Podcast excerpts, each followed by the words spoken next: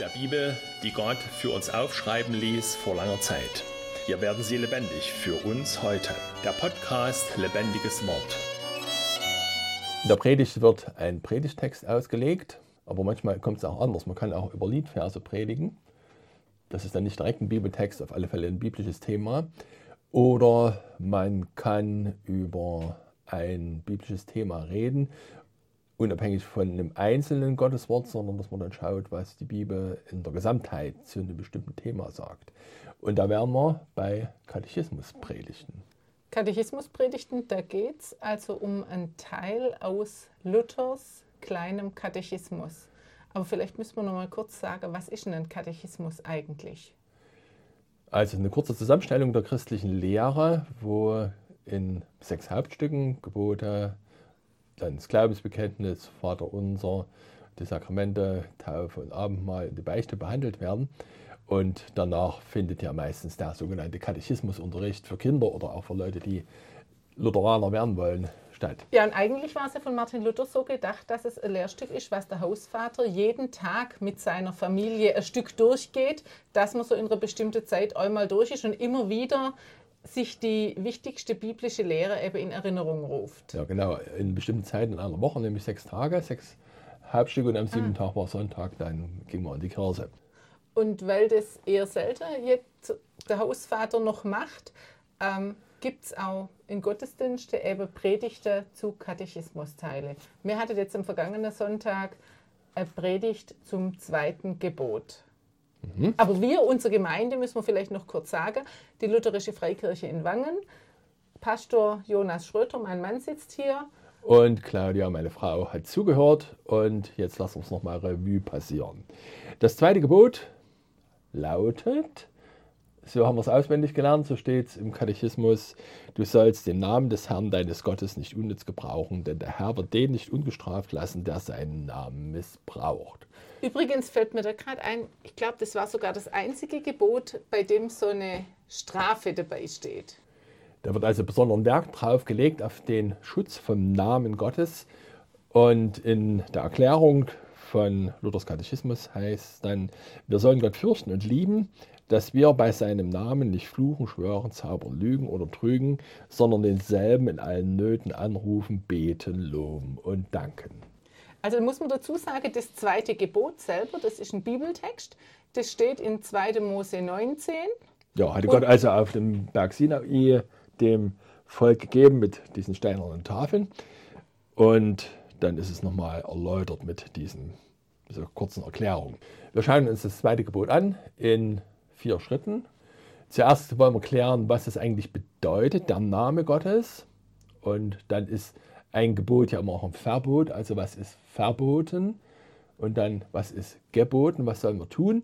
Und weil uns die Gebote ja so schnell traurig machen, weil sie uns zeigen, dass wir Gottes Willen nicht hinreichend achten und dass wir seine Gebote übertreten, schauen wir zum Schluss dann noch auf was, was uns froh macht, nämlich wie Jesus uns erlöst hat von den Sünden auch gegen das zweite Gebot. Also die, die, das erste, das Schützenswerte, da heißt ja, du sollst den Namen des Herrn deines Gottes nicht unnütz gebrauchen. Also schützenswert ist der Name Gottes. Aber warum ist das wichtig? Also da fragen regelmäßig Unterrichtskinder im Unterricht, ja, was ist denn nun eigentlich der Name Gottes? Wie heißt denn Gott? Und da kann man ja eine ganze Reihe von äh, Begriffen anführen. Gott, Gott Vater, Jesus Christus, der Herr, der Herr Zebaoth, Na, aber das Jahwe, Yahweh. Da würde ich sagen, das, sind, äh, das meiste davon sind Titel Gottes oder Bezeichnungen, die so einen Aspekt von Gott wiedergeben. Aber Gott selber hat sich dem Mose vorgestellt in der Wüste am brennenden Dornbusch und hat, da, da hat er damals den Mose berufen als Befreier seines Volkes. Und dann fragte Mose, ja, was soll ich denn sagen? Wer hat mich denn geschickt? Wer ist denn der, der mich beruft?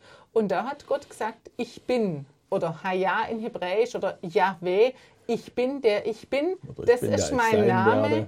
Genauso, also man kann es nicht genau übersetzen, man weiß auch nicht genau, wie man es ausspricht, weil der Name für die Juden so heilig war, dass sie ihn nicht ausgesprochen haben. Aber man geht davon aus, Yahweh, aber wo Gott gesagt hat, das ist mein Name, ich bin. Und da merkt man ja gleich, finde ich, also so geht es mir immer, ähm, dass Gott sich nicht fassen lässt. Also er sagt nicht, ich bin gut, würde man vielleicht sagen, ich bin nur gut. Also er ist nur gut. Oder ich bin zornig oder ich bin heilig. Er ist nur. Nee, Gott sagt einfach, ich bin. Ich bin der, der da ist, der existent ist.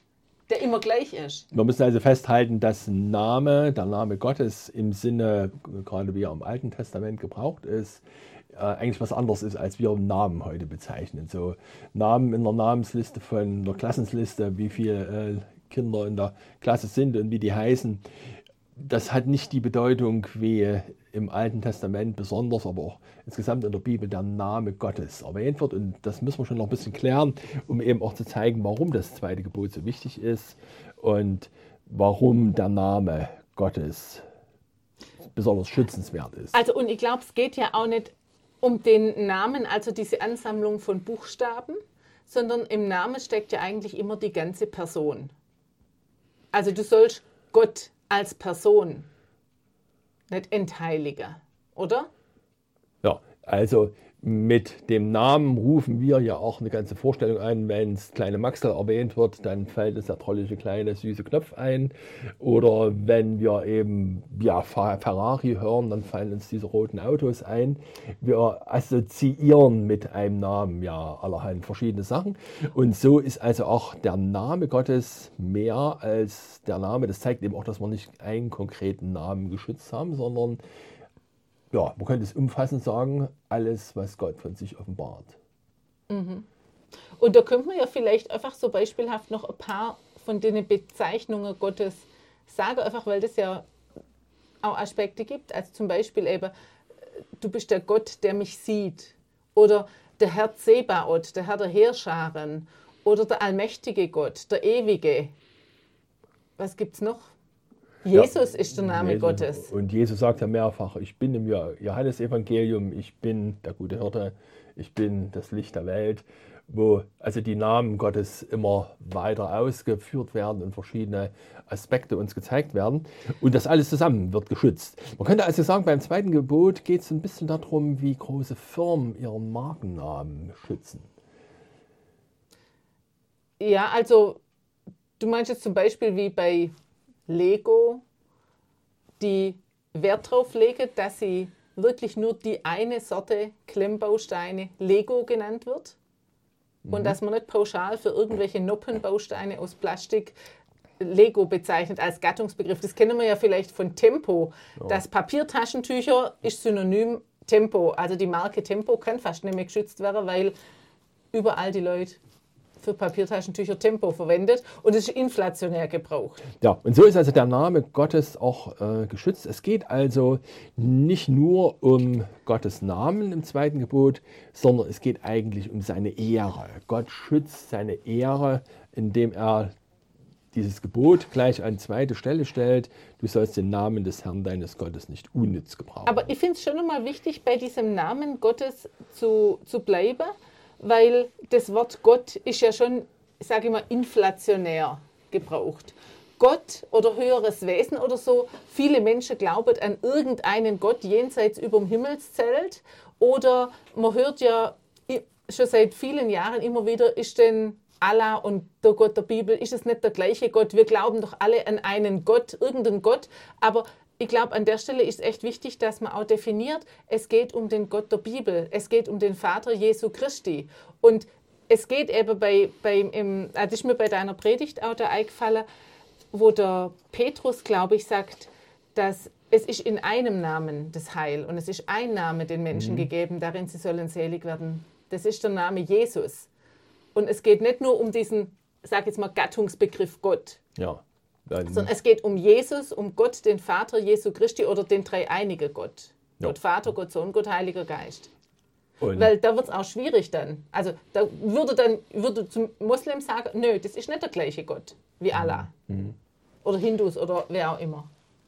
Ja, vielleicht noch einen anderen Gedanken, was der Name Gottes beinhaltet, wäre auch noch, wenn man so Bibelstellen liest, wie zum Beispiel im zweiten Buch Mose heißt, an jedem Ort, wo ich meines Namens gedenken lasse, da will ich zu dir kommen und dich segnen. Oder was du vorhin schon gesagt hast, es ist kein anderer Name Heil, es ist auch kein anderer Name den Menschen gegeben, darin sie sollen selig werden, aus dem Neuen Testament.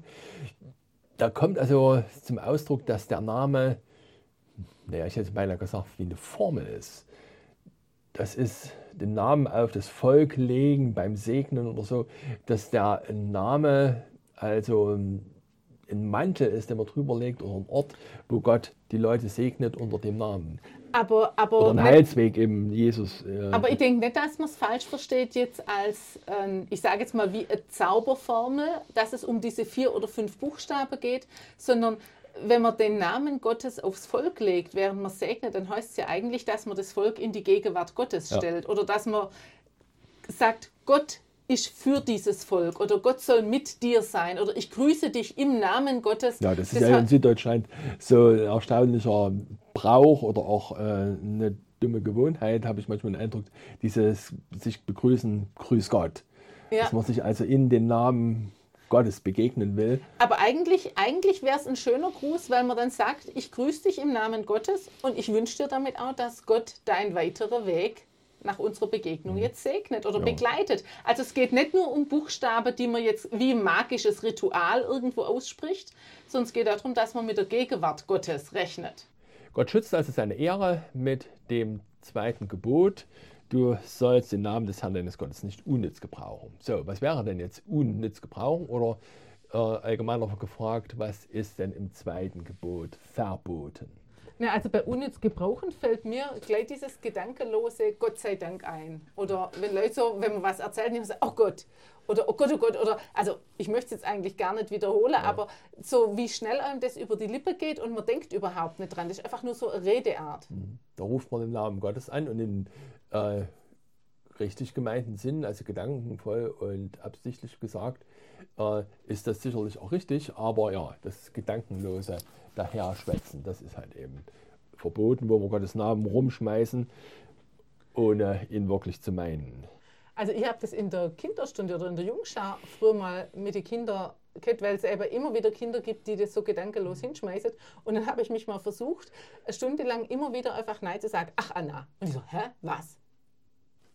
Nix. Ach Anna, oh Anna. Und die Anna hat immer geguckt und immer hochgeschreckt. Und ich habe jedes Mal einfach weitergemacht, da war nichts. Einfach um deutlich zu machen, wie denn das man den Namen Gottes gedankenlos ausspricht. Das ist ja jedes Mal wie wenn ich will Gottes Aufmerksamkeit, aber eigentlich will ich sie überhaupt nicht.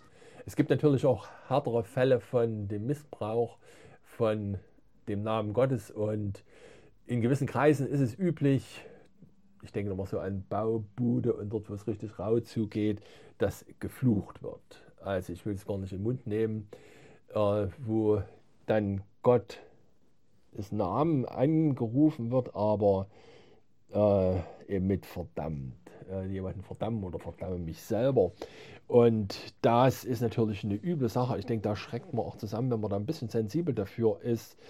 Das Fluchen äh, hat Gott natürlich auch verboten in bestimmten Fällen, wo Leute, die äh, enorm gegen Gottes Willen gehandelt haben, so dass sie verflucht werden sollten. Aber wir sollten uns auf alle Fälle davor hüten, solche, solche äh, Beschimpfungen ähm, in den Mund zu nehmen, so, oder solche Kraftausdrücke. Also die Definition aus dem Katechismus ist äh, nochmal ganz ähm, interessant. Fluchen heißt, es heißt Gottes, Gott verlässern oder beschimpfen oder sich selbst und anderen Gottes Zorn und Strafe wünschen. Ich meine, das ist ja schon, schon krass, auch wenn man überlegt, man hat's mit, wir haben es mit dem lebendigen Gott zu tun. Und wenn ich jemand anderen den Zorn Gottes oder die Strafe Gottes wünsche, dann heißt es ja, ich wünsche ihm, dass der lebendige Gott jetzt in dem Moment diese Menschen entweder jetzt zeitlich straft oder ihn zur Hölle verdammt. Also das hat ja, hätte ja echt Konsequenzen. Diese Gewohnheit, Flüche auszusprechen, ähm, kritisiert der Apostel Jakobus im Jakobusbrief.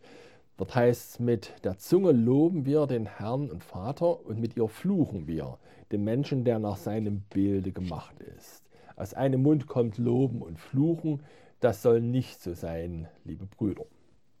Und das nächste, was Luther da erklärt, ist, dass man bei Gottes Namen nicht schwören soll. Ich meine, das kennen wir ja vor Gericht oder man kennt es früher von der Vereidigung von Soldaten oder von der Vereidigung früher auch von Politikern, die dann gesagt haben, ich gelobe das im Namen Gottes, dass man Gott als Zeuge anruft, für die Wahrhaftigkeit seiner Aussage oder für die Ernsthaftigkeit. Mhm. Ähm, Das ist schon fast Gelöbnisses. druckreif, die, ähm, diese Definition. Schwören bedeutet also Gott zum Zeugen anrufen. ja, zum Zeugen der Wahrheit und zum Rächer der Unwahrheit anrufen. Und äh, da hat ein Eid natürlich seine Bedeutung, dass man wenn in unklaren Fällen vor Gericht oder so, dass jemand schwört, das ist so und so gewesen, um jemand, der falsch verdächtigt worden ist, äh, eben zu schützen und zu sagen, nein, ich kann es schwören, es, ich habe es gesehen, es war so und so. Oder da hat ein Schwur durchaus seine Bedeutung, dass man eben wohl keine anderen Mittel, keine anderen Beweise da sind, dass der Schwur dann äh, seine Kraft hat, weil man sagt, also dann will ich, dass Gott mich straft. Also das ist aber, also ich denke, in früherer Zeiten war das ja dieses So wahr mir Gott helfe. Heute, ich weiß noch, es ging vor vielen Jahren mal groß durch die Medien, wo der erste Bundeskanzler, ich weiß nicht mehr, wer das war, der gesagt hat, ich verzichte in meinem Eid auf diese Formel So wahr mir Gott helfe. Und da haben sich viele Leute geärgert, aber ich finde es gut, wenn jemand sagt, ich verbinde mit Gott nichts. Dann schwöre ich bei meiner eigenen Kraft oder in meine eigene Gedanken oder was auch immer, aber ich rufe nicht mehr Gott zum Zeuge an. Also eigentlich ist es sogar lobenswert, weil dieser Mensch dann Gottes Name da nicht unnütz gebraucht hat. Wenn er sowieso nicht dran an Gott Wenn er glaubt, nicht an ja. Gott glaubt und wenn er auch nicht mit Gottes Hilfe rechnet. Aber ich denke, auch Jesus sagt ja eigentlich, man soll gar nicht schwören und in unserem Alltag soll Schwören keine Rolle spielen, weil wir die Wahrheit sagen sollen, weil auf unser Wort Verlass sein soll. Und ich weiß, unter den Kindern ist hier auch so, die reden so, ich schwöre, Alter. Ich weiß nicht, ob du das schon gehört Das ist hast. also dieser, äh, dieses leichtfertige Gebrauchen von Schwüren. Das ist, erinnert mich äh, an meine äh, zweite, dritte Klasse irgendwie in der Schule. Da waren so ein paar Jungs, die hatten, ach, was weiß ich, das waren so Baupläne für Modellautos und da haben sie ganz heimlich getan und dann haben sie mich zur Seite gerufen, ja, du kannst dir das mit angucken, aber du musst schwören, dass du das dem und dem nicht weiter sagst. Und ich sage, nee, ich schwöre nicht. Ja, unbedingt. Und dann sagte ich, na gut, dann schwöre ich eben. Und äh, dann haben sie mir ihre komischen Baupläne gezeigt. Und mich hat das noch lange belastet und mir ist das nachgegangen. Mensch, ich habe geschworen, ich darf das nicht weiter erzählen, dass die da. Ähm, nee, aber das ist also so dieses leichtfertige Schwören, was also sicherlich ein Missbrauch von Gottes Namen ist. Noch ein großer Punkt in Gottes Namen zaubern. Was ist denn das? Oh ja, das ist bei uns hier unten. Wir wohnen ja im katholischen Allgäu und da ist das tatsächlich, finde ich, ein großes Problem. Also es geht ja nicht um Zauberei, Hokuspokus, Illusionisten, die viele handfertige Tricks haben, sondern es geht wirklich um Zauberei und man muss da auch nicht an schwarze Magie denken, aber ich weiß hier von Nachbarn, die, wenn sie sich verletzen, dann gehen sie zum Brandlöscher und dann wird Also die Spruch- brennende die, also die ja Brände, genau, die, ja. Brand, die Brandblase, die man sich am heißen Ofen zugezogen hat oder am Grill. Und dann wird da in den drei höchsten Namen wird ein Spruch gesagt. Und die drei höchsten Namen sind eben, ist der Name des dreieinigen Gottes. Aber es ist nichts anderes als Zauberei. Oder wenn Warze besprochen wird oder wenn andere Dinge, also gerade hier im katholischen, im Volkskatholizismus ist das sehr, sehr verbreitet. Und je weniger Leute Jesus kennen und Gottes Kraft auch kennen, desto mehr werden solche Sachen wahrscheinlich auch wieder äh, um sich greifen, dass also auch der Teufel angerufen wird und der Teufel, äh, dass dessen Macht angezapft ist, das nennt man ja dann Okkultismus oder Spiritismus. Und da sollte man sich auf alle Fälle davor hüten, aber eben auch diese Weiße weiße Magie, Magie, wo ja. man eben dann Gottes Namen anruft, um entweder in die Zukunft zu schauen oder eben um Tricks zu machen. Um die- Krankheiten zu, also Ja. ich weiß es von Nachbarn, die das gemacht haben, eben um eine Krankheit bei ihrem Kind zur Besserung zu bringen. Und da wurde dann auch ein Vater unser gebetet und so. Aber das ist eben auch Zauberei im Namen Gottes und da steckt der lebendige Gott nicht dahinter. Sicherlich dürfen wir Gottes Namen anrufen und ihn bitten, Herr, gib doch Gesundheit und gib doch Kraft oder lass doch gelingen, was immer uns gerade Sorgen macht. Aber wenn das eben dann zu einem Kult äh, wird, wo also dann Zauberei betrieben wird. Und naja, gut, da könnte man jetzt ein großes äh, äh, oder eröffnen wir ein weites Feld von Themen, wo diese dunklen Mächte eigentlich wirken und häufig dann eben doch Gottes Name genannt wird, da sollte man in jedem Fall die Finger davon lassen. Und vielleicht muss man auch- die Zukunft eröffnet uns Gott eben nur in geringem Maß und was das Wichtigste, was wir wissen sollen, aber wir sollen nicht wissen, was in der Zukunft liegt. Ja, und ich denke, da gehören auch diese Talismane, Schutzengel und so, was, was Leute, Kinder teilweise schon um den Hals tragen. Schutzengel klingt sehr religiös, sehr christlich, aber man muss einfach auch wissen, wer das macht oder wer sein Kind oder wen zum Besprechen bringt, der bringt ihn in den Machtbereich vom Teufel und gibt ihm die, den kleinen Finger. Also das ist auch ein ernstes geistliches Problem von Menschen. Noch eins, Lügen oder Trügen in Gottes Namen ist verboten. Also da ist im Alten Testament besonders die Rede von den falschen Propheten. Äh, Bei Jeremia heißt siehe, ich will an die Propheten, spricht der Herr, die ihr eigenes Wort führen und sprechen, Gott hat's gesagt. Oh, das kenne ich. Das kenne ich tatsächlich auch von heute, wenn Leute sagen, der Herr hat mir gezeigt, dass du keine Ohrringe haben sollst. Der Herr hat mir gezeigt, dass Frauen Röcke tragen sollen. Der Herr hat mir gezeigt, dass ich dich beschenken soll. Der Herr hat mir gezeigt, dass. Also, und dann kann man ja fast nicht widersprechen, denn wer bin ich zu widersprechen, wenn der Herr mir zeigt oder dir zeigt, du sollst mir dein Acker spenden, damit wir unser Kirchgebäude bauen können. Und Lügen und Trügen wird es eben dann, wenn es eigentlich meine eigenen Gedanken sind, die ich jemand anders verkaufe und sage, der Herr hat's gesagt. Und das geht natürlich dann auch äh, weiter insgesamt über die christliche Lehre, wenn man sich aus der Bibel die Sachen rauspickt, die einem gut gefallen und die anderen unter den Tisch fallen lässt, dann wird man ganz schnell zum falschen Propheten. Da warnt ja Jesus, seht euch vor vor den falschen Propheten, die in Schafskleidern zu euch kommen. Inwendig aber sind sie reißende Wölfe. An ihren Früchten sollt ihr sie erkennen. Das ist also auch Lügen und Trügen in Gottes Namen, wenn man Gottes Wort verkündigt, aber das sich zurecht macht, dass es eine andere Aussage bringt, eine andere Ermahnung. Zum oder einen Beispiel, wenn man sagt- falschen Trost, der äh, eben nicht aus Gottes Wort begründet ist. Also zum Beispiel, wenn man sagt, eben Homosexualität, wenn zwei Männer Männer lieben, das ist ganz gut, weil Gott ist ja der Gott der Liebe und Gott segnet die Liebe, egal welchen Geschlechts. Das wäre ja sowas zum Beispiel, ja. oder? Da wird also das, was Gott geschaffen hat und das, was Gott uns auch sagt über seine Schöpfung und über seinen Willen im Umgang mit seiner Schöpfung, also grob verdreht. Oder wenn dann jemand sagt, das wäre wahrscheinlich auch im Namen Gottes gelogen, wenn jemand sagt, der Herr hat mir jetzt einen anderen Partner geschenkt. Obwohl man verheiratet ist. Der Herr hat unsere neue, diese neue Beziehung, diesen neuen Partner hat Gott mir jetzt geschenkt und den soll ich jetzt heiraten. In Wirklichkeit ist es Ehebruch, der Genau. dann bemäntelt wird. Ja, da sind wir äh, mal kurz durch, durch das, was im, mit dem zweiten Gebot verboten ist, wo wir also uns hüten wollen, dass wir die Ehre und Gottes Namen dann nicht falsch gebrauchen und Gottes Ehre nicht mit Füßen treten. Ja, nun ist kein Gebot ohne eben ein Gebot. Was sollen wir tun? Wir sollen den Namen Gottes in allen Nöten anrufen, beten, loben und danken. Und da denke ich, da kann es dann schon wirklich sein, wenn mir jemand anderes von seiner Not erzählt, dass ich wirklich in der Not anrufe und sage, oh Gott, erbarme dich. Oder beim Danken, dass ich wirklich, wenn was, wenn ich den Schlüssel gesucht habe oder wenn ich vom Unfall bewahrt blieb bin, dass ich wirklich sage aus vollstem Herzen, Gott sei Dank. Also es ist nicht immer diese Redeweise abzulehnen, sondern wenn ich aus vollstem Herzen sagen kann, oh Gott, erbarme dich oder Gott sei Dank, dass du mir geholfen hast, dann ist Also es diese, was Genau. häufig zu einer äh, Redewendung verkommen ist, das hat ja häufig seinen guten Grund in der frommen Tradition von unserem Volk, dass die Leute eben tatsächlich Gottes Namen ganz bewusst angerufen haben in der Not oder eben auch um zu danken. Wie war das gleich mit der Telefonnummer Gottes 5015? rufe mich an in der Not, so will ich dich erretten und du sollst mich preisen. Ja, Psalm das, 50, das Vers Psalm 50, 15. Vers 15, diese Aufforderung, äh, Gott anzurufen. Oder äh, Jesus sagt, bittet, so wird euch gegeben, sucht, so werdet ihr finden, klopft an, so wird euch aufgetan.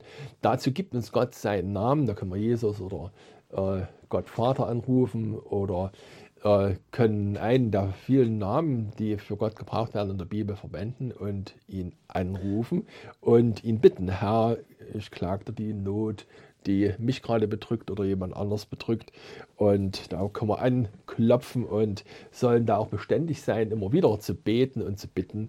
Das ist uns aufgetragen und da nehmen wir den Namen Gottes. Da reden wir Gott mit seinem Namen an. Und da also würde ich jetzt auch Mut machen wollen, unsere Zuhörer auch wirklich zu gucken, welche Titel oder welche Namen Gottes gibt es, dass man dann wirklich den Herr, der Herr, dein Arzt, ihn bittet oder den barmherzigen Gott bittet oder den gnädigen oder den heiligen oder den ewigen Gott bittet und sich damit auch vor Augen hält, diese Eigenschaft Gottes. Mit, welchem, mit wem rede ich eigentlich? Mit dem Ewigen, mit dem Barmherzigen, mit dem himmlischen Vater, mit dem Herr. Zum Beispiel jetzt auch, wenn jemand das Leid des Krieges vor Gott bringt, dass er mit dem Herrn der Heerscharen redet, der der Herr der himmlischen und der irdischen Heere ist. Und mir fällt da auch noch ein, dass im Vater unser Jesus ja gesagt hat, also uns diese Bitte gelehrt hat, geheiligt werde dein Name. Ja, da kommt es ja nochmal vor, äh, nicht nur im zweiten Gebot, sondern auch im Vater unser dann, dass der Name Gottes äh, besonders erwähnt wird. Und man, ich fürchte, dass man oft da äh, einfach drüber weggeht oder es einfach so daher sagt, weil man mit dem Namen Gottes eben so richtig nichts anfängt. Ich habe ähm, im Buch letztes Jahr gelesen, ähm, dieses geheiligt werde dein Name, wenn man das im Vater unser betet, ist ja auch so, was bedeutet denn das wirklich? Dass man, sagt, dass man für sich einfach auch sagen kann, Gott schenk du, dass heute dein Name in mir groß wird und durch mich groß wird. Also dass Gottes Größe praktisch zum Ausdruck kommt in mir, dass es mir selber bewusst wird und dass durch meinen Alltag, wenn man zum Beispiel morgens der Vater unser betet, dass man, Herr, dann schenkt, dass heute dein Name groß gemacht wird.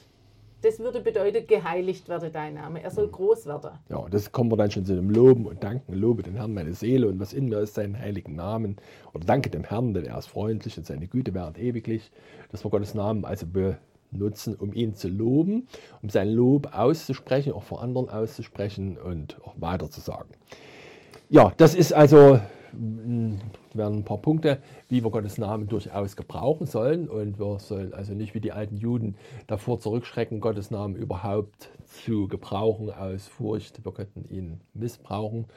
Jesus. Äh Na, und ganz ehrlich, wenn man ihn missbraucht, dann ähm, wissen wir ja auch vom Neuen Testament her, was wir damit machen können. Weil ich meine, es, es wird keiner von uns sich nie gegen das zweite Gebot versündigen oder versündigt haben. Entweder, äh, dass wir den Namen zu viel und an falscher Stelle gebrauchen oder eben, dass wir es unterlassen, Gottes Namen anzurufen. Das ist eben ja genauso gut eine Sünde gegen das zweite Gebot.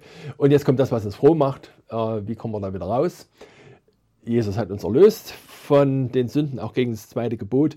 Und das ist immer interessant, an der Stelle mal hinzuschauen, wo sind denn konkrete Sachen, wo Jesus das zweite Gebot eingehalten hat. Und da lohnt sich ein Blick in das sogenannte hohe priesterliche Gebet. Das wird uns ja im Johannesevangelium berichtet, kurz vor der Leidensgeschichte, wo ein ganzes Gebet, ein langes Gebet von Jesus überliefert ist. Und da betet Jesus zu seinem Vater, ich habe deinen Namen den Menschen offenbart, die du mir aus der Welt gegeben hast. Denn die Worte, die du mir gegeben hast, habe ich ihnen gegeben und sie haben sie angenommen und wahrhaftig erkannt, dass ich von dir ausgegangen bist, bin und sie glauben, dass du mich gesandt hast. Gerechter Vater, die Welt kennt dich nicht, ich aber kenne dich und diese haben erkannt, dass du mich gesandt hast. Und ich habe deinen Namen kundgemacht und werde ihn kundtun. Also da betet Jesus recht ausführlich darum, dass äh, Gottes Name in der Welt weiter bekannt gemacht wird und er hat dazu beigetragen, eben Gottes Namen bekannt zu machen. Das heißt also, wie hat Jesus uns erlöst? Er hat den Namen Gottes gebraucht und hat ihn bekannt gemacht und hat Gottes Ehre bekannt gemacht. Und Jesus hat immer wieder gebetet, nächtelang ist er auf den Berg gegangen und hat allein mit Gott ge gebetet. Und von Jesus ist auch überliefert, dass er eben den Namen Gottes angerufen hat im Dankgebet oder beim Segnen vom Brot. Und er hat eben nicht geflucht, als er geschlagen und ja. verurteilt worden ist. Da hat er die Leute nicht im Namen Gottes verflucht, was ihm ja zugestanden wäre. Also er hat ihnen den Namen auch nicht missbraucht. Ja, Jesus hatte also keine Sünde gehabt.